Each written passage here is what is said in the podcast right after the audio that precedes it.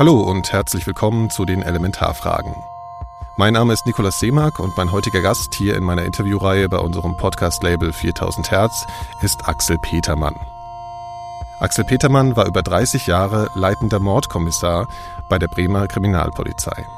Als Kriminalist trug er maßgeblich dazu bei, dass das aus den USA bekannte Profiling, also die Erstellung eines Täterprofils, auch in der deutschen Ermittlungsarbeit Einzug erhielt. Petermann beschreibt in seinem 2015 beim Heine Verlag erschienenen Buch Der Profiler, ein Spezialist für ungeklärte Morde, einige Beispiele aus über 1000 Fällen des unnatürlichen Todes, zu denen er ermittelte. Heute wird er mir von seiner Arbeit erzählen.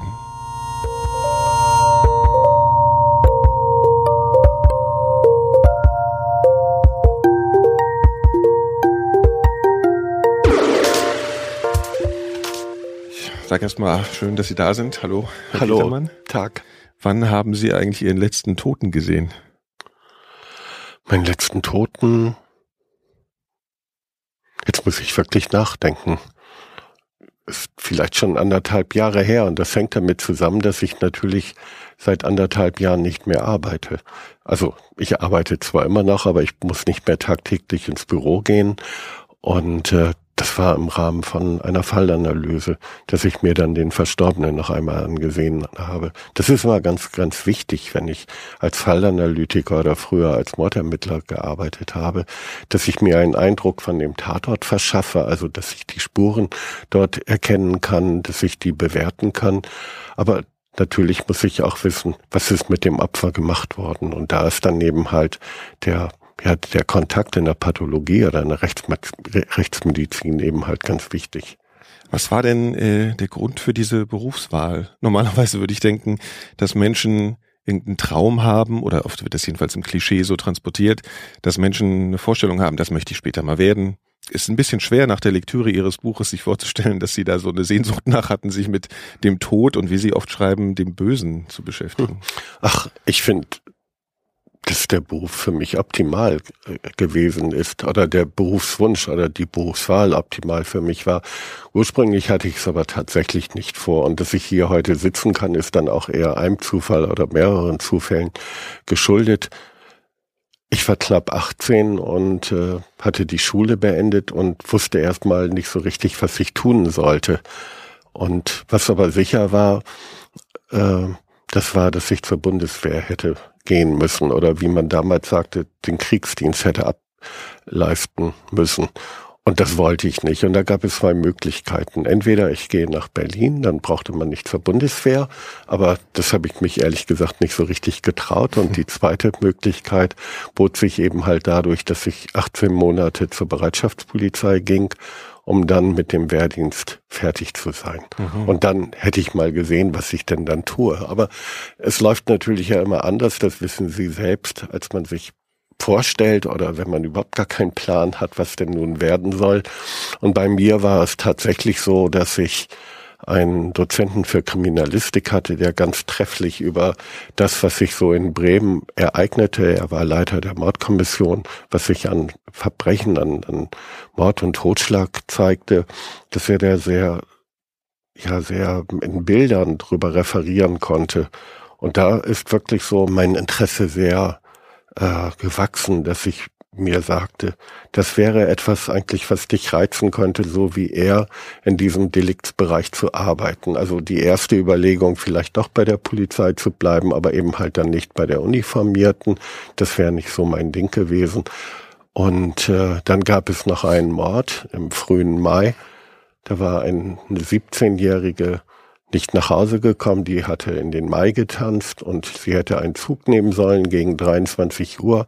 Aber unten am Bahndamm wartete der Mörder auf sie und hat sie dann umgebracht. Und ein, zwei Tage später habe ich dann so meinen ersten Einsatz mit vielen anderen Kollegen natürlich gehabt an einem realen Tatort und wir haben das Gelände durchsucht, so wie Sie das eben halt kennen, wenn man äh, im Fernsehen dann Berichte über vermisste Personen oder über äh, Tötungsdelikte dann sieht, dann durchsucht man mit Stöckern und Haken das Gelände. Was wir fanden, war nicht viel. Es war eine Fahrkarte und das war ein geflicktes Taschentuch aber ob das beides zu dem Verbrechen gehörte, vom Täter herrührte, das blieb ungewiss. Und dieses Verfahren, dieser Mord, der wurde viele Jahre nicht aufgeklärt und entwickelte sich dann auch zum Justizskandal von Bremen. Und dann war ich vielleicht ein wenig, naja, wie soll ich das sagen? Ich war einfach jung und voller Optimismus und habe gedacht, naja, wenn du dann bei der Krieg oder wenn du dann tatsächlich in die Mordkommission kommen solltest, dann klärst du irgendwann mal dieses Verbrechen auf. Mhm. Ja. Das war sozusagen eine Vorstellung, die Sie hatten.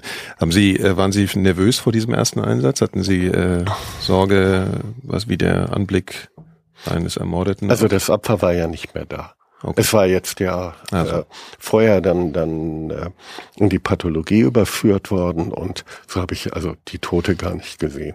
Mhm. Also das heißt, da geht erst die Spurensicherung hin oder was und dann und und dann es, es sind die Mordermittler dort, ja. dann kommt die Spurensicherung und dann wird eben halt der Leichnam, wird der Verstorbene, der Getötete, wird dann in die Pathologie überführt, in die Rechtsmedizin, mhm. muss ich sagen. Mhm. Also das heißt, die hatten wirklich so eine Art äh, Schlüsselerlebnis und dann die Vorstellung, dass es eine befriedigende Sache sein könnte, wenn sie äh, sowas aufklären. Ja, irgendwie denke ich, dass ich da so ja mitbekommen habe, dass, dass mich dieses Reiz so und dass ich so affin bin für das Verbrechen oder auch für das Böse, dass ich mich frage, warum äh, verhalten sich Menschen in, in einzelnen Situationen so, wie wir es dann später am Tatort sehen. Warum töten die? Was bewegt die? Was sind ihre Motive? Und das war etwas, was ich doch spannend fand. Mhm. Sie vorher schon so Krimis und so Sachen gelesen viel? Hatten Sie schon so eine Affinität generell zu solchen Themen in der Jugend? Also, also ja, vorher? also ich habe Krimis gelesen, klar, Agatha mhm. Christie und Edgar Allan Poe und Dorothy Sayers und was man da eben halt mhm. damals dann zu lesen bekam. Mhm. Es gab auch eine Sammlung über reale Kriminalfälle. Gerade in Bremen hatten sich einige doch sehr aufsehenserregende eben halt nach dem Kriege dann gezeigt. Es war einmal ein Bombenattentäter, der mehrere Menschen tötete, oder es gab insbesondere 1946 den sogenannten Kapellenmord. Da waren polnische Zwangsarbeiter freigelassen worden und die waren auf dem Weg nach Hause, nach Polen und dann überfielen die dort diesen Hof und töteten Mhm. Neun, zehn, elf, zwölf Menschen, meine ich. Mhm. Und darüber hatte ich gelesen und das hatte mich schon sehr beeindruckt. Was hatten Sie denn für einen Eindruck von äh, Ihren Kollegen, Ihren zukünftigen oder den, den neuen Kollegen?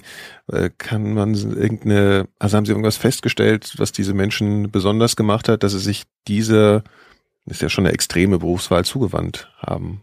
Also ich meine, die, die Kollegen, die ja. schon in der Mordkommission ja, arbeiteten. Ja ja, das war natürlich eine ganz andere Generation. Das war noch die Kriegsgeneration. Die waren natürlich Soldaten gewesen, die waren im, im Krieg gewesen und die hatten natürlich ein ganz anderes Empfinden für den gewaltsamen Tod. Den hatten sie ja selbst erlebt oder natürlich nicht als mhm. Betroffener, aber eben halt ihn hautnah erlebt und es war schon ein, ein anderes ein anderer Umgang, sage ich mal, mit dem Sterben, mit dem Tod. Auch so, welche Bedeutung das Opfer hatte oder die Angehörigen. Ich kann mich also an Situationen erinnern, dass auf Trauer der Angehörigen gar, kein, gar keine Rücksicht genommen wurde, weil eben halt die Information über das Opfer ganz, ganz wichtig war. Und so waren die dann über einige Stunden dann bei der Vernehmung, statt dass man ihnen eben halt die Chance ließ, dass sie trauern könnten. Mhm. Aber es war ein sehr, sehr intensives Arbeiten. Es war letztendlich das Wichtigste für diese Menschen. Äh, Familie war natürlich auch gut, aber die war doch schon eher sekundär zu sehen. Mhm. Hat Sie das erst schockiert, also diese, diese mangelnde Rücksichtnahme für, für die Angehörigen? Das ist, ja, das ist mir erst eigentlich viel später bewusst geworden. Für mich gehörte das auch irgendwo dazu und ich kann mich auch an Situationen erinnern, wo es einfach ganz klar war, dass man die Angehörigen befragte. Trauern, wie gesagt, konnte man dann später ja immer noch. Mhm. Aber für mich war eigentlich so klar, du brauchst die Information, du möchtest das Verbrechen aufklären, du möchtest wissen, wer das ist, wer das zu verantworten hat. Und das war eigentlich so die oberste Prämisse.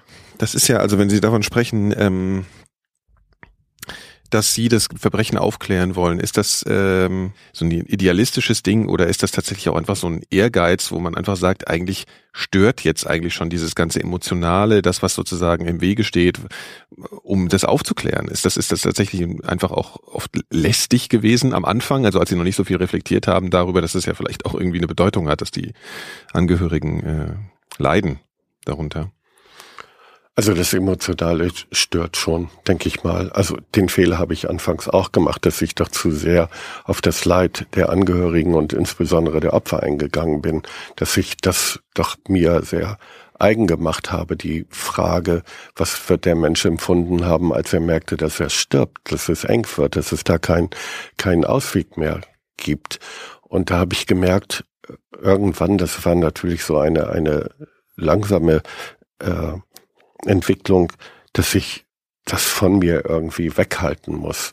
Und das hat mich vielleicht in gewisser Weise auch hart gemacht oder dass ich vielleicht auch mal den Vorwurf gehört habe, du kannst ja gar keinen Anteil nehmen, nicht nur im beruflichen, sondern auch im privaten Bereich.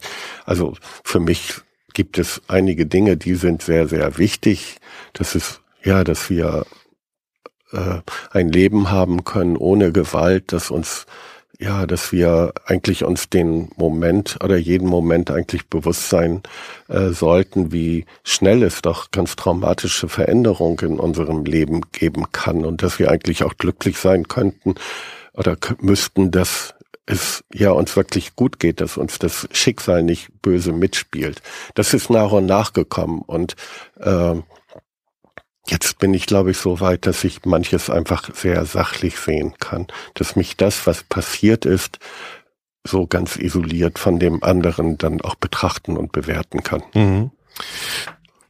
Sie haben ja dann diese die Ermittlungsarbeit kennengelernt und ähm, wenn man über sie liest, äh, dann liest man, dass Sie die operative Fallanalyse ähm, sozusagen ein bisschen eingeführt haben. Da müssen Sie ja erstmal um die, bevor wir das erklären, was das ist, müssen Sie erstmal einen Mangel festgestellt haben. Also es muss ja irgendwas gelaufen sein, dass Sie dachten, das reicht irgendwie so nicht mhm. oder.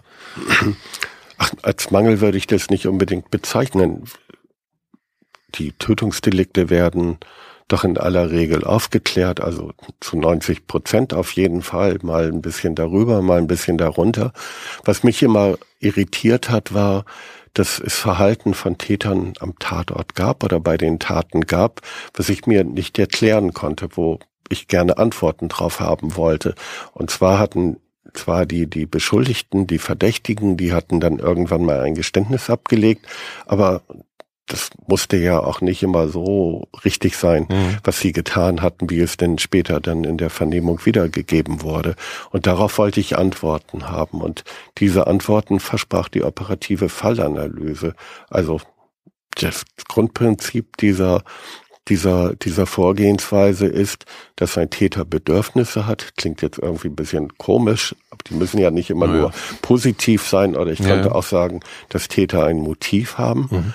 Und nach diesen Bedürfnissen handeln sie. Nach diesen, ja, setzen sie das Verbrechen um. Und dieses Verhalten hinterlässt Spuren am Tatort und am Opfer, also damit meine ich die Verletzung oder die Todesart, Tötungsart.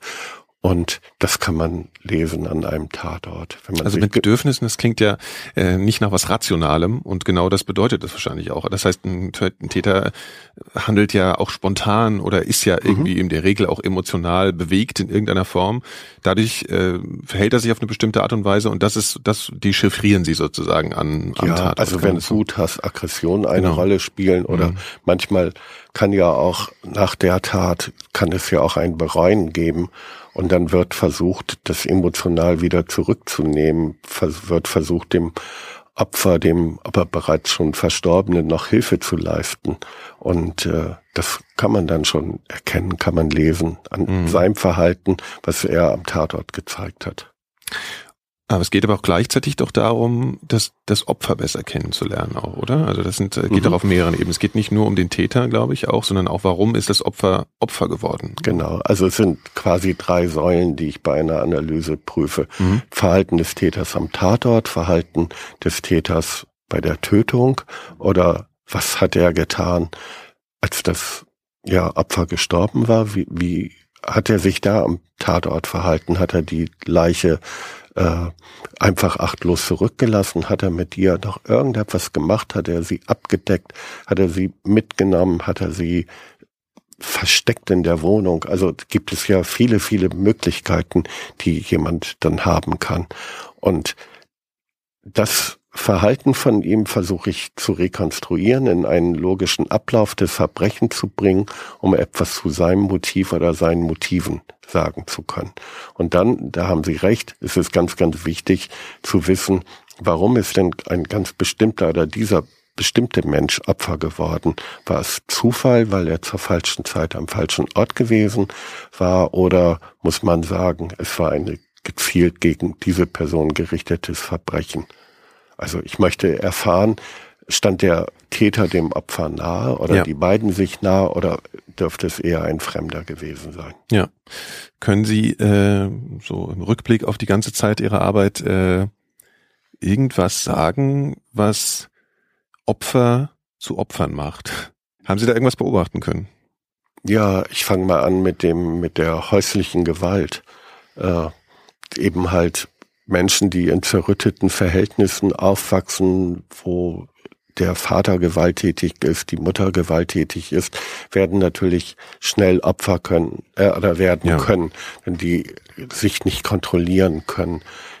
Frauen, die dem Partner sagen, es ist vorbei, äh, ich habe einen anderen, ich will nicht mehr mit dir zusammen sein, laufen das höchste Risiko, irgendwie getötet zu werden. Zum Glück passiert das nicht sehr häufig, aber trotzdem auch Männer, die sonst nie gewalttätig waren, die, denen man das nie zugemutet hätte, können in diesem Moment dann äh, ja eben halt äh, den Kontrollverlust, der damit einhergeht, nicht ertragen und wollen dann das Opfer für sich bewahren, also die Frau für sich behalten und töten sie eher, als dass sie einem anderen auch die sexuelle äh, Kontrolle über die Frau zu äh, billigen. Ja. So, und dann gibt's natürlich auch noch Frauen, da frage ich mich immer, wie kommt das, dass die immer in, in, in so eine Beziehung wieder hineinkommen, äh, in der dann Gewalt dann vorherrscht. Also es ist manchmal zum Verrücktwerden, sage ich bald, dass dann immer wieder so ein Rückfall in diese, in dieses Muster kommt. Oder dass dem, dem prügelnden Partner immer wieder vergeben wird und man zurückkehrt. Hm. Also das haben Sie als einen sehr häufigen Fall. Ja, und dann gibt es natürlich auch noch äh, Gruppen von Menschen, die aufgrund ihrer Tätigkeit ein erhöhtes Opfer haben. Zum Beispiel, weil sie den Kontakt zu anderen eben halt suchen.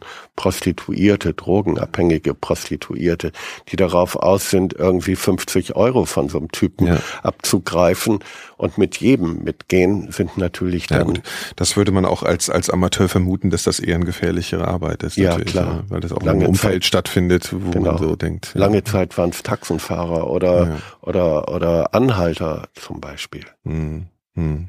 Ähm, Nochmal zurück zu dieser operativen Fallanalyse. Damals, also das kommt ja ein bisschen aus den USA, dieser Ansatz, wenn ich das richtig verstanden habe. Mhm. Ähm, und das haben Sie, haben, wie haben Sie das überhaupt kennengelernt? Also diesen Ansatz? Haben Sie sich damit irgendwie in Literatur beschäftigt oder? Es lag daran, dass äh, ein Wiener Psychologe in den Staaten war, beim FBI war und der hatte sich dort unterrichten lassen, sage ich mal.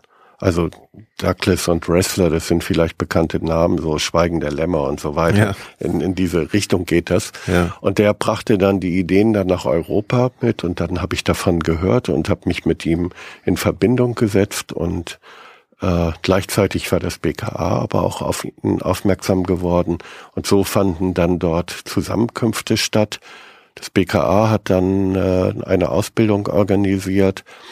Die Amerikaner kamen dann rüber zu uns nach Deutschland und unterrichteten und ich bin dann mit dem mit dem Wiener Psychologen dann habe ich mich dann dann angefreundet und wir haben dann in Bremen dann einige Kurse dann abgehalten und so bin ich nach und nach dann in diese Thematik dann oder in diese Vorgehensweise oder mhm. in diesen Ansatz dann hereingekommen. Also das wurde auch gleich angenommen von den deutschen Kollegen hier sozusagen. Das war jetzt nicht irgendwas, wo er dachte, nee, unsere bisherigen äh, Ermittlungsmethoden sind doch ausreichend, das ist jetzt exotisch. Äh, was soll das? Warum soll man sich da jetzt irgendwie auf so einer komischen psychologischen Ebene noch mit beschäftigen? Das war jetzt nicht so.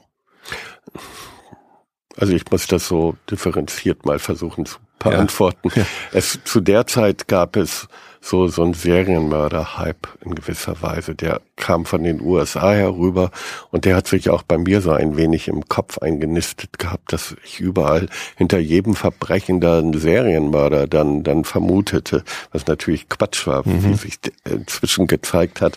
Aber trotzdem, der Gedanke war da und vielleicht war es auch gar nicht so schlecht, dass man dieser, diesen Ansatz dann auch hatte. So konnte sich dieses Verfahren zumindest dann auch in Deutschland etablieren.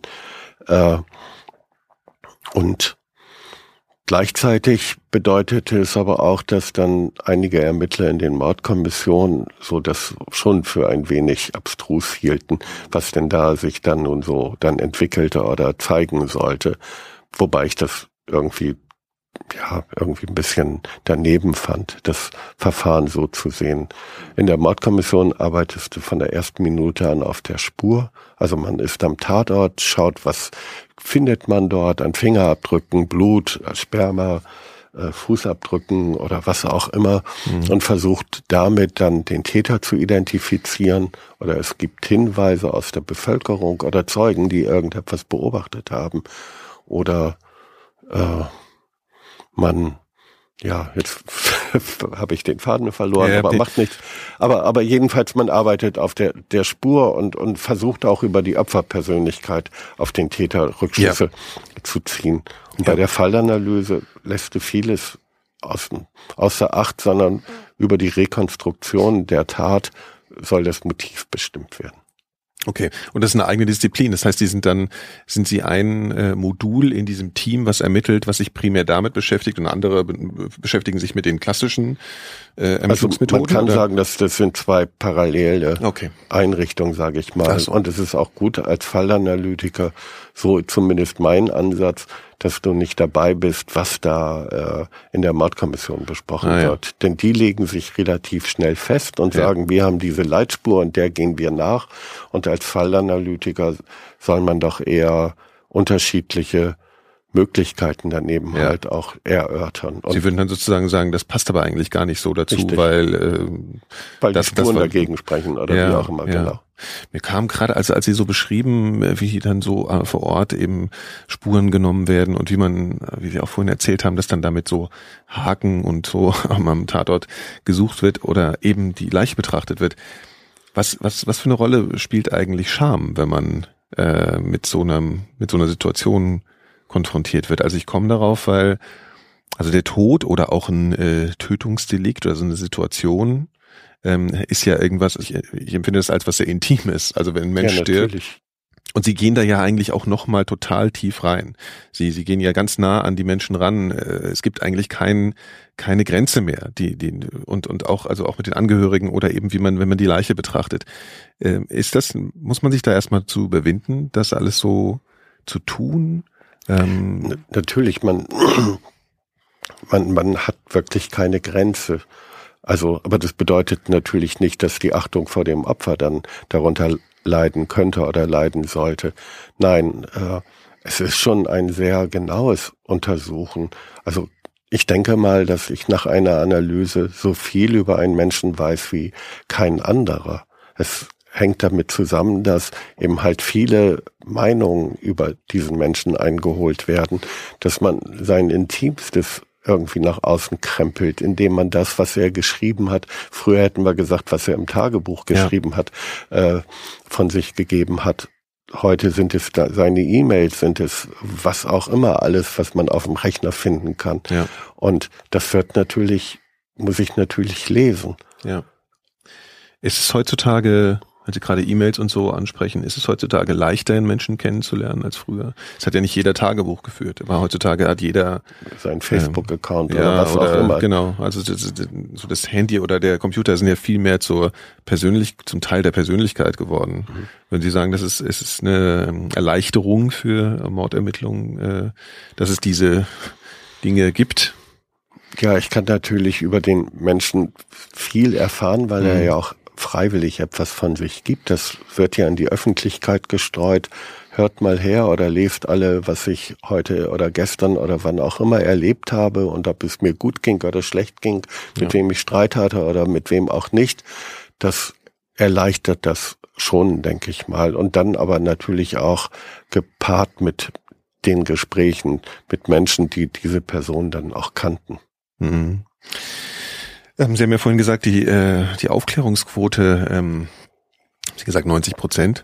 Ja, so ähm, in der Richtung, ja. Ja, aber wie, wie kann man das denn überhaupt eigentlich sagen? Also man weiß ja nicht. Ähm, also klar, also von den bekannt gewordenen ja, Verbrechen, ja. Tötungsdelikten natürlich.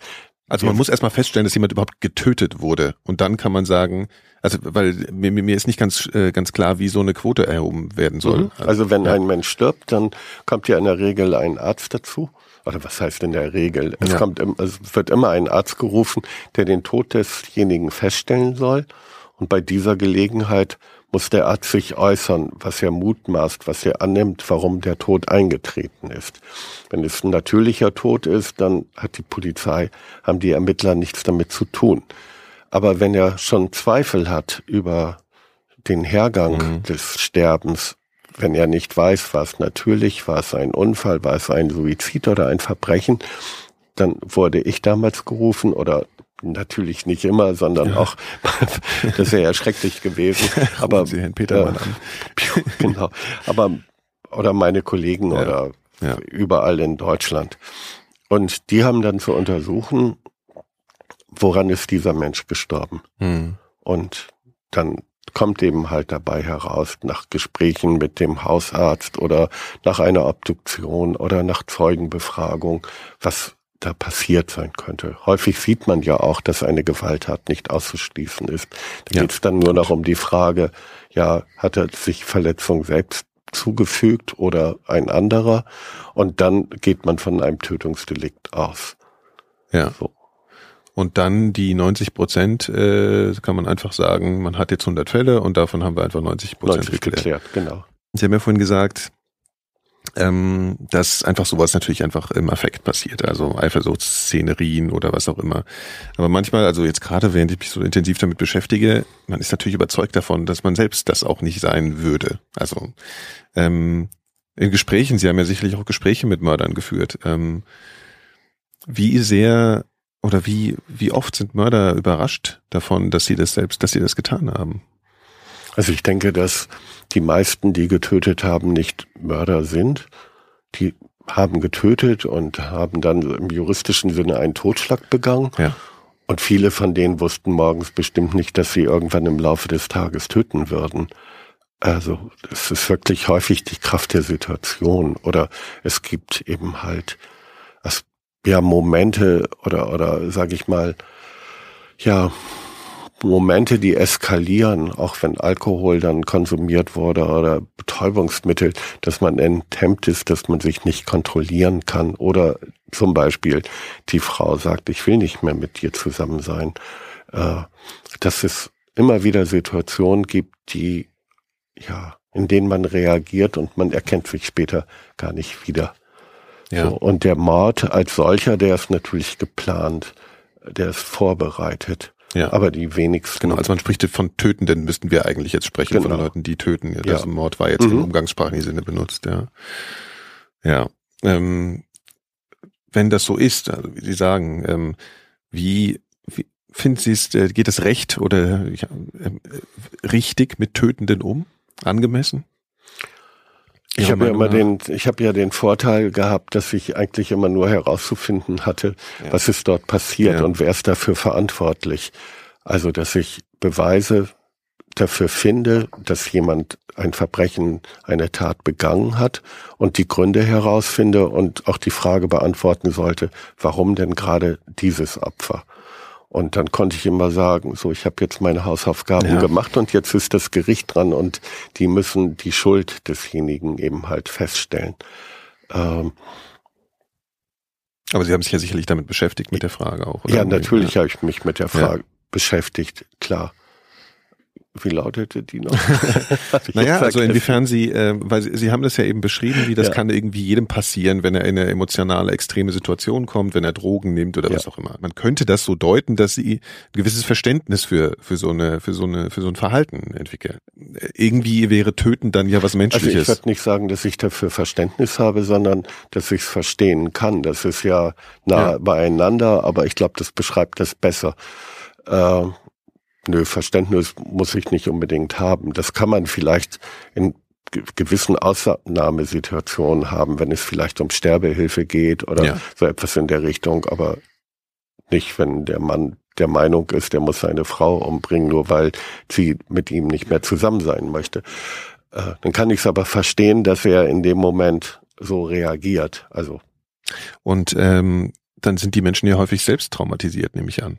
Ja, das ist ja auch der Grund, warum viele äh, ein Geständnis ablegen, weil sie eben halt Schuld auf sich geladen haben und mit dieser, mit diesem traurigen Höhepunkt in ihrer Biografie nicht zurechtkommen.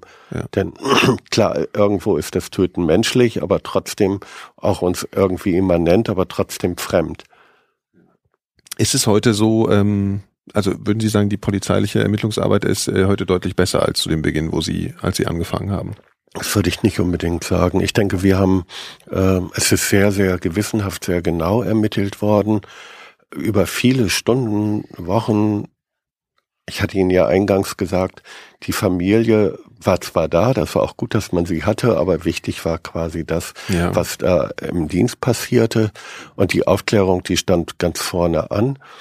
Was besser geworden ist auf jeden Fall, das ist die Methodik der, die Möglichkeiten, Beweise überhaupt zu finden, beziehungsweise äh, Spuren am Tatort zu finden, die auf einen Menschen hinweisen. Also all das, was mit Fingerabdrücken zu tun hat, musste früher in mühsamer Einzelarbeit äh, verglichen werden. Mhm. Und wenn man einen Täter hatte, sage ich mal, der nicht aus Bremen kann, kam dessen Fingerabdrücke aber irgendwo in einem anderen München, Bund ja. München genau ja. lagerten, dann war es schwierig, diesen Fingerabdruck vom Tatort mit dem in München dann mit diesem Originalfingerabdruck des Täters dann, der dort eingelagert war wegen einer anderen Straftat, zu vergleichen. Das ja. geht heute per Knopfdruck. Technologisch, ja, ja. Oder die DNA-Untersuchung ja. oder die Möglichkeiten der DNA kann mir zeigen, wer an einem Tatort gewesen war, wer mit jemandem sexuellen Kontakt hatte, wer an einem Tatort geblutet hat. Aber letztendlich beweist das nicht, dass derjenige dann auch oder diejenige auch für die Tat verantwortlich ist. Es ist quasi nur äh, der Hinweis darauf, diese Person oder eine Person, eine bestimmte Person war zu einem bestimmten Zeitpunkt am Tatort. Mhm. mhm. Und dann beginnt die Kriminalistik, dass man dann sagt, die Spuren, die gefunden wurden, sind tatrelevant, hängen mit dem Verbrechen zusammen dann beginnt eigentlich quasi erst die Kopfarbeit. Hm. Ist ja auch schon wirklich eine, eine sehr kleinteilige Arbeit. Ich stelle mir immer vor, am Anfang eines jeden Falls muss das ja auch wahnsinnig, äh, also ich, ich stelle es mir sehr mühsam vor, ja, wenn man dann äh, einzelne Sachen sucht oder zusammen, also das wird ja, das ist ja einfach wahnsinnig, äh, ja, diesen Ansatz Mosaik zu finden. irgendwie schon. Ja, ja, also äh, puzzeln Sie gerne? also so. Ja, habe ich gemacht, ja. aber irgendwie, ich finde das wirklich äh, ja spannend, dass man mhm. im Anfang eigentlich erst gar nichts weiß und wie schnell doch so dann das mit, mit Wissen durchzogen wird, ja. so die Ermittlung. Man weiß, wer das Opfer ist, man weiß, wie der oder diejenige gestorben ist, wann das gewesen ist, welche Tatwaffe es gegeben hat, wo die herkommen könnte. Also es sind viele, viele Informationen. Man erfährt etwas über die Persönlichkeit. Ja, vielleicht kommen wir ja mal so auf ein paar, die Frage kommt wahrscheinlich häufig, ist natürlich auch spannend. Ähm, was sind denn so die, die prägenden, äh, die prägenden Fälle, die, die übrig geblieben sind in der Erinnerung, wo Sie immer mal wieder daran zurückdenken. Ach, das sind eigentlich die, Wendepunkte waren. Ja, das sind eigentlich die Fälle, die ich in meinen drei Büchern beschrieben habe oder ein Großteil davon angefangen, ein viele Jahre zurückliegen, mit einem viele Jahre zurückliegenden Verbrechen. Da wurde ein Torso am 2. Januar gefunden Und Torso heißt? Also Torso heißt der verstümmelte Körper einer Frau in blauen Plastiksäcken. Und für mich war das so erstmal etwas ganz, ganz Neues, so dieser doppelte Tabubruch. Einen Menschen zu töten mhm. ist ja schon ein Tabubruch, aber ihn dann auch noch zu verstümmeln und dann diesen nackten Körper dann abzulegen auf einem Sportplatz in, in Plastiktüten, äh, das war schon wirklich heftig für mich. Und da habe ich eigentlich in diesem Fall oder bei diesem Fall, bei der Bearbeitung, habe ich wahnsinnig viel gelernt. Äh, dass es sehr, sehr kritisch ist, äh, den, den Zeugenaussagen zu glauben. Wenn ich das jetzt mal eben ausführen darf, die, die Frau war am 2. Januar gefunden worden und es hieß, sie sei wohl in den späten Nachmittags- oder fr frühen Abendstunden des Vortages getötet und verstümmelt worden. Äh, wir kriegten dann Zeugenaussagen eine Vielzahl, dass man das Opfer noch am 27.12. gesehen hatte, am 28., 29., 30. sogar Silvester mit dir gefeiert hatte und in der Nacht in einer Kneipe gab es dann auch noch ein Treffen mit dieser Frau, da hat sie sich dann, dann zum Sekt einladen lassen und auch am 1. Januar wollte man sie gesehen haben, zweimal morgens und eigentlich kurz vor ihrem Tode. Und so haben sich die ganzen Ermittlungen darauf konzentriert, dass wir einen Menschen suchten, der in den späten Abendstunden des ersten, oder besser gesagt in den späten Nachmittagsstunden, frühen Abendstunden mit ihr Kontakt gehabt hätte. Und den fanden wir nicht. Und so vergingen 14 Tage, so vergingen fast drei Wochen, bis ich mir überlegte, wir drehen uns einfach nur im Kreis. Und es gab da eine Begegnung mit einem Mann, der auch schon überprüft worden war, der hatte mit dir in einem Imbiss getrunken und hatte ziemlich viel investiert. Also ziemlich viel investiert bedeutete ein paar Schnäpse und Kartoffelsalat und, und sowas in der Richtung. Und für die, die in dem Imbiss auch waren, war klar, ich sag das jetzt mal so salopp, der liegt die gleich ja. zu Hause flach und äh, brüstet sich dann am nächsten Tag damit, was er denn da wieder Tolles auf die Beine gestellt hatte. Und das war wann? Das war da, am ersten oder also am das war am 27. Ach so, okay. Mhm. Genau. Ja. Und äh, letztendlich ist der Mann der Täter gewesen.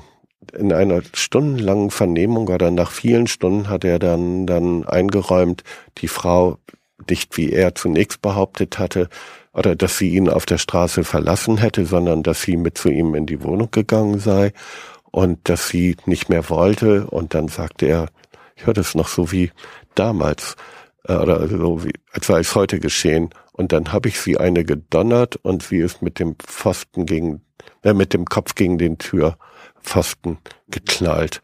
Und dann habe ich mir mein Recht genommen. Schließlich habe ich ja auch investiert. Und dann will er sie gewirkt haben, nicht er wirkt, um ihre Lust zu steigern. Und dann war sie auf einmal tot. Und nun wusste er nicht, wohin mit der Leiche. Denn die Mutter, die wollte am nächsten Tag kommen, um seine Wohnung sauber zu machen. Also zunächst in den Keller und dann verstümmelt und dann weggebracht. Wieso, hat er, äh, wieso denn verstümmelt? Einfach damit, damit sie in so einen Beutel passt oder was? Oder? Einmal, dass sie in den Beutel passt, dass er sie transportieren kann. Soziale Kontrolle war ja auch um ihn herum. Da würde ja aufgefallen sein, ja. wenn er eine Frau dann eben halt, ja. sage ich mal so, auf ja. den Arm dann, dann trägt. Und pragmatische Entscheidung, keine äh, aus irgendeinem Fetisch heraus äh, getroffene. Genau. Ja, okay. Also pragmatisch. Ja. Und all die Zeugenaussagen, die wir hatten, die konnte man wirklich knicken, die waren alle falsch. Die Frau war tatsächlich viele Tage vorher Ach gestorben. So.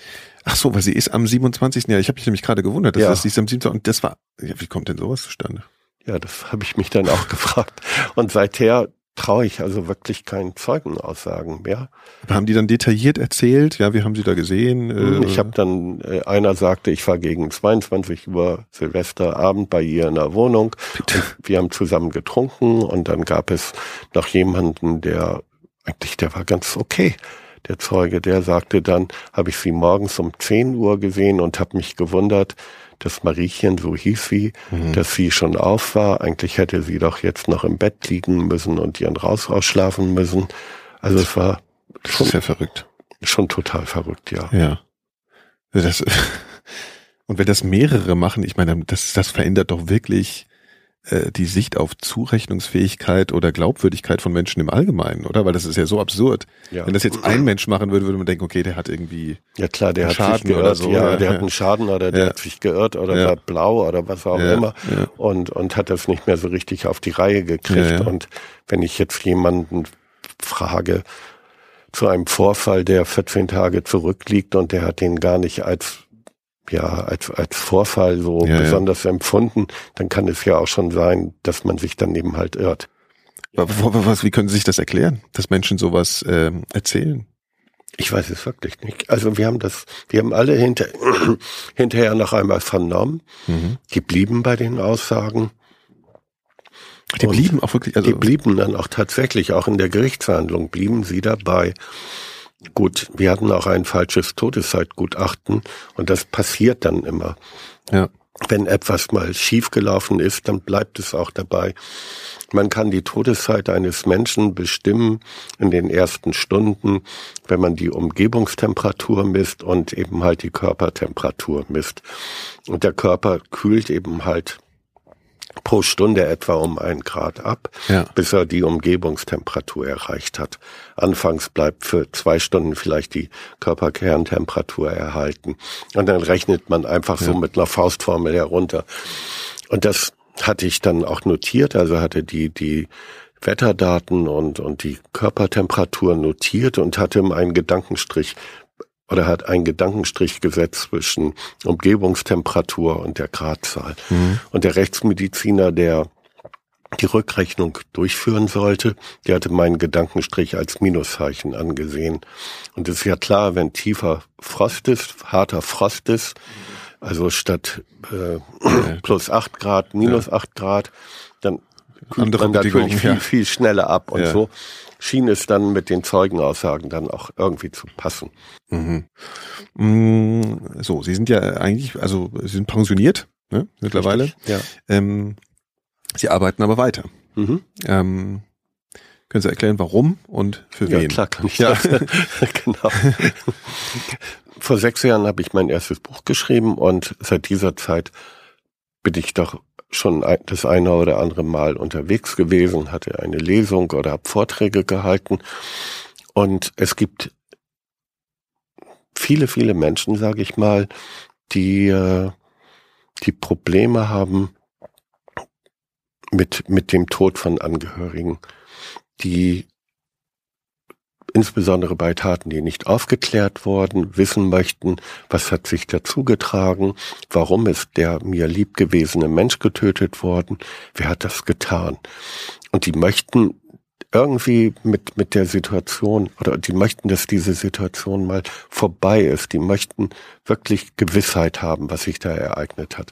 Und die haben mich dann des häufiger, des Öfteren angesprochen und dann habe ich immer gesagt, naja, es tut mir leid, ich bin ja noch selbst aktiv und ich kann ja nicht als Bremer hier in Berlin äh, ja. dann Ermittlungen aufnehmen oder in Bayern oder in Mecklenburg-Vorpommern oder wo auch immer. Mhm.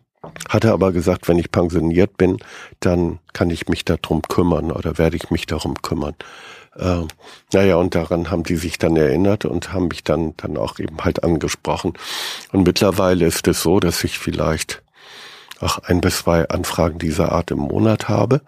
Also ich finde das wirklich viel. Ja. Äh, und aber manchmal sind es eben halt auch Todesfälle, bei denen äh, nicht geglaubt wird, äh, was man ihnen gesagt hat, warum es zum Tod gekommen ist. Das habe ich gemerkt, dass Eltern, insbesondere Mütter, es nicht ertragen können, wenn ein Suizid im Raum steht, ja. also eine Selbsttötung im Raum steht. Äh, die können anscheinend viel besser damit leben, wenn es ein Verbrechen war oder wenn es ein Unfall war, der aber auch nicht selbst verschuldet wurde. Ja. Äh, ja, und so bin ich dazu gekommen. Und manchmal sprechen mich auch, nicht nur manchmal, Anwälte an, die dann sich Hilfe erbitten. Ja. Haben Sie es nicht langsam genug vom Tod? Hm. Bei mir sicherlich auf der einen Seite habe ich genug vom Tod, aber andererseits weiß ich auch, ohne dass das hier näher ausführen möchte, äh, was es bedeutet, diese Ungewissheit zu haben, ja. nicht zu wissen, was passiert ist und manchmal vielleicht auch alleingelassen ja. zu sein oder sich nur so zu fühlen. Und gut, ich kann eben halt oder konnte in der Situation da selbst agieren und, und dafür sorgen, dass das aufgeklärt wurde. Aber das weiß ich ist bei den Menschen eben halt nicht der Fall. Ja, also das ist schon sowas, wo Sie sagen würden, das ist ein, das hat ja ein, ist ein idealistischer Grund geradezu. Also jemand, also Sie wollen helfen, auch den Menschen ja, in, in der Bewältigung. Ja. Mhm. Okay. Es ist manchmal schwierig, weil es macht sich eine eigene Wahrheit irgendwann breit ja. bei den Hinterbliebenen. Und die sagen zwar immer, und wenn ich ihnen das auch sage, also passt mal auf, ich bin nicht ein Anwalt, ja. den ihr bezahlt für, damit er euch vertritt. Ich will mir meinen eigenen Kopf nicht irgendwie verrenken. Ja. Ich sage das, was ich denke. Und dann heißt es ja klar. Aber ich habe jetzt schon ein paar Mal gemerkt, wenn ich dann sage, also ich glaube das so oder so dürfte es gewesen sein und das passt nicht in das Muster, dann ist es doch nicht so. Naja, ich meine, man braucht auch so, ja, man braucht ja auch so Bewältigungsstrategien, ne? Und wenn das schon eine Weile zurückliegt, dann, dann hat sich die Psyche wahrscheinlich so arrangiert, damit komme ich klar. Und wenn ich jetzt nochmal mit einer neuen Situation konfrontiert ja. werde, durchlebe ich im Prinzip irgendwie nochmal so einen Prozess. Ja. Also es ja. kommt häufig zu Verschwörungstheorien, oh, muss ich wirklich sagen. Okay. So, dass dann ja manchmal so ein bisschen abstrus dann auch, oder abstruses dann eben halt sich breit gemacht hat. Ist die Arbeit nicht eigentlich auch eine ziemlich einsame? Es kommt mir so im Buch so vor, wenn sie so, da gibt es diesen einen Fall in diesem schweigenden Dorf, das kann man ja mal so, mhm. so anteasern sozusagen. Ähm, da kommt es mir vor, sie laufen da allein durch so ein Dorf, versuchen äh, so einen Mordfall nochmal aufzurollen. Ähm, und stoßen dauernd gegen Wände und, und es ist einfach wahnsinnig viel Reflexion nur in ihrem Körper. Sie können das ja sehr anschaulich erzählen. Ähm, reden Sie da mit irgendjemandem drüber? Also ich meine, Sie haben ja auch Familie. Ich meine, das, das muss ja eben auch, das haben Sie ja vorhin schon erzählt, dass äh, für Leute, die das, äh, die die Arbeit tun, die sie tun, dass das für die Menschen auch der Hauptteil ihres Lebens ist und dass die Familie manchmal zu kurz kommt. Aber wo, wo tauschen Sie sich aus? Also haben Sie Freunde, die dann dafür herhalten oder ja. Ja, also kommen Sie mit dieser Ein Einsamkeit sozusagen also ich schreibe ja. Ja, damit okay. bin ich ja nicht allein, sage ja. ich mal für mich. Da kann ich ja meine Gedanken artikulieren und so weiter. Aber ich bin eigentlich auch so groß geworden. Also ich will jetzt nicht sagen, dass ich jetzt ein Eigenbrötler bin oder wie auch mhm. immer. Ich glaube mhm. schon, dass ich irgendwo kommunikativ bin. Aber letztendlich bin ich es eben halt gewohnt, in meinen Gedanken zu sein. Und äh, das reicht mir eigentlich. Also natürlich ist es schön, wenn man jemanden hätte oder haben würde, mit dem ich das thematisieren könnte.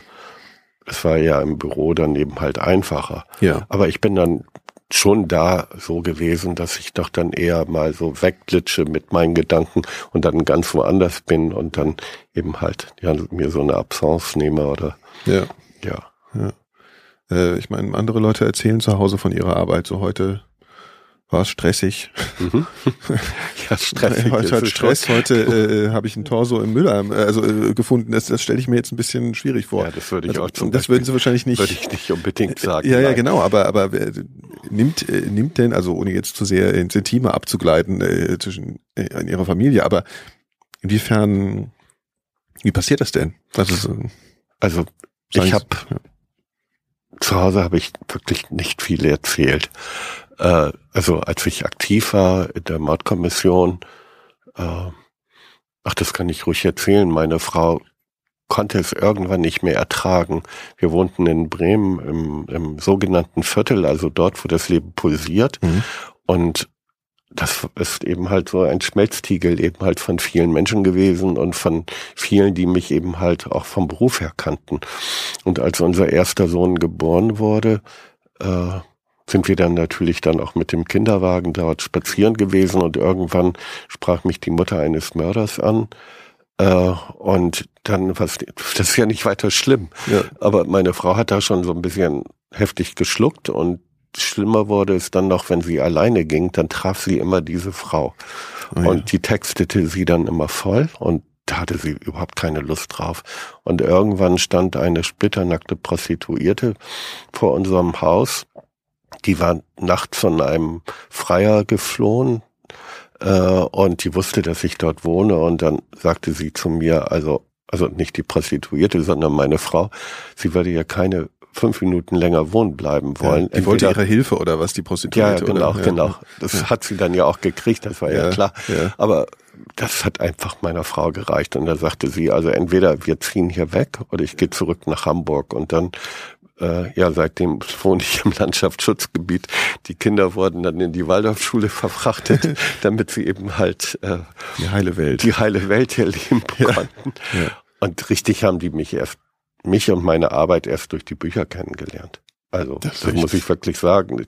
Es gibt ja so eine niedliche Situation, dass mein ältester Sohn zusammen mit seiner Freundin dann sich gegenseitig dann, dann meine Fälle dann vorlasen. Und Das hat mein Papa gemacht. ja, so ungefähr, ja. Ist ja schön. in, ähm, Sie sprechen in Ihren Büchern oft vom Bösen. Äh, ist das die passende Kategorie? Also ich denke schon, dass es das Böse gibt. Auf jeden Fall gibt es böse Taten und Menschen, die dies tun. Aber ich sage auch ganz klar, die müssen nicht per se böse sein. Also ich habe nur ganz, ganz wenige Menschen kennengelernt, denen ich dies Attribut, ja, ne, Ja, zu, ja. zuordnen würde, wo ich dann denke, oh, der ist wirklich schlecht. Aber dann, es gibt da auch so eine Situation, das ist auch ein, ein sehr bizarrer, ein sehr makabrer Fall. Es ist ein Mann, der ist verheiratet, hat ein Kind, das zweite wird gerade geboren und er hat noch eine Gespielin nebenbei. Und diese Gespielin, die hat er konditioniert. Die tut alles für ihn. Mhm. Aber irgendwann ist sie total verbraucht und da wird ihr eine Kur genehmigt von dem Typen und da lernt sie eine andere Prostituierte kennen. Also sie hat dann für ihn angeschafft, das hatte ich nicht erwähnt. Mhm. Und die bringt sie dazu, sich doch aufzulehnen gegen dieses Leben, das sie da führt. Und das besteht auch darin, die Familie des Mannes aufzusuchen. Und das findet er natürlich unmöglich. Und er ersinnt dann einen Mordplan, der so aussieht, dass er ein transportables Krematorium bauen lässt. Und dieses Krematorium kommt dann auf die, die Ladefläche seines Autos oder so, so eines LKWs. Und dann fährt er zu der Frau und gaukelt ihr vor, man würde gemeinsame Urlaubstage an der Ostsee verleben wollen. Die Wohnung wird aufgelöst, als hätte es diese Frau nie gegeben. Und dann fahren beide dann an die Ostsee und müssen sich die Situation vorstellen. Die Frau denkt, mit dem Mann kann sie da nette Tage verleben und er hat den Plan im Kopf, er weiß schon, dass er sie umbringen wird, sobald man dort ist und dann will er dem dem Verbrennungsvorgang ganz nah sein und beschreibt dann quasi das, was sich da so im Einzelnen tut. Mhm. Und mit dem Mann habe ich ja viele, viele Stunden dann in der Vernehmung zusammengesessen und habe selten jemanden kennengelernt, der so empath völlig empathielos ist, der das so ganz sachlich erzählte, der so quasi, als würde so Rudolf Eichmann Ja. irgendwie seine, seine Berichte schreiben Ja. über die Deportation von, von Juden. Und Und dann dann ich auch ist gerade daran erinnert, an diese Ja, Art, wie die da geschildert Genau. wurde. Und dann ist Pause. Die Frau mit dem Neugeborenen steht da und der Mann, der ist innerhalb von Sekunden wie verwandelt äh, und ist dann der vermeintlich liebevollste Vater, den man sich vorstellen kann. Also diese gruselig. beiden Extremen, die Mhm. äh, habe ich, also wirklich, das hat mir richtig zu schaffen gemacht, Ja. das so zu erleben. Das klingt gruselig, ja. Ja. Ähm, was sind denn die guten, befriedigenden Momente Ihres Ihrer Arbeit äh, gewesen und was sind sie heute? Mhm. Gibt sowas wie, wie ein Glücksgefühl bei der Arbeit? Ja, Glücksgefühle. Ich fange mal damit an, wo früher meine Glücksgefühle waren. Verbrechen aufzuklären, äh, ein Geständnis zu bekommen von jemandem, der sich sicherlich genau vor der Vernehmung vorgenommen hatte, nichts herauszulassen, den davon zu überzeugen, dass es, dass er eine Schuld hat, dass es quasi ein Geständnis wie eine Beichte sein kann, dass das auch funktioniert, jemanden zu sagen, pass auf, du hast dies und oder jenes getan und du wirst quasi erst dann, äh, ja, Erlösung klingt jetzt ein bisschen doof, aber mir fällt kein anderes besseres Wort Mhm. ein, dann haben, wenn, wenn du letztendlich dafür einstehst Und heute ist es so für mich, dass ich äh, ja froh bin, wenn ich Menschen Antworten geben kann, warum und weshalb etwas passiert ist, so etwas Tragisches passiert ist. Also auch dazu beitragen zu können, dass die irgendwie einen, einen Abschluss mit einem bestimmten Lebensabschnitt haben können. Hm. Gibt es dann am Ende nochmal so ein abschließendes Gespräch, also wo Sie sich dann nochmal anders Zeit nehmen als während der Ermittlungsarbeit, wo Sie dann mit den Angehörigen nochmal sich hinsetzen und sagen, mhm. Also dass diese Brücke auch ins also das, das ist ja eine Abschiednahme auch von diesen Menschen wahrscheinlich auch. Ne? Ja, also. das das habe ich wirklich gemacht, weil es ist ja es ist ja nichts Schlimmeres als das aus den Medien zu erfahren. Ja. Bei der Sache, wo ich in Tirol war ein paar Mal, da habe ich natürlich dann auch gesagt, wie ich darüber denke und ja. und so weiter und so fort. Also Sie haben dann durchaus auch äh, eine emotionale Situation am Ende mit ähm, Angehörigen gehabt, wo Sie so einen ja. Übergang in die mhm. Okay. Danke, Axel Petermann. Ja, vielen Dank für die Zeit.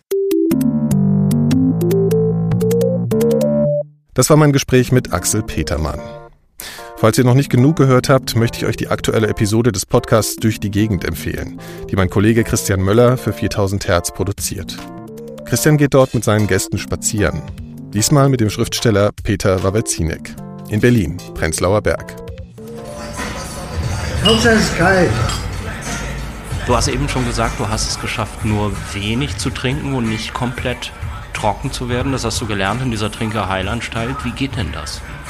Ja, das ist ein, im Prinzip ist es ein pharmazeutisches Problem. Es ist also dieses Trockensetzen, äh, Entgiften.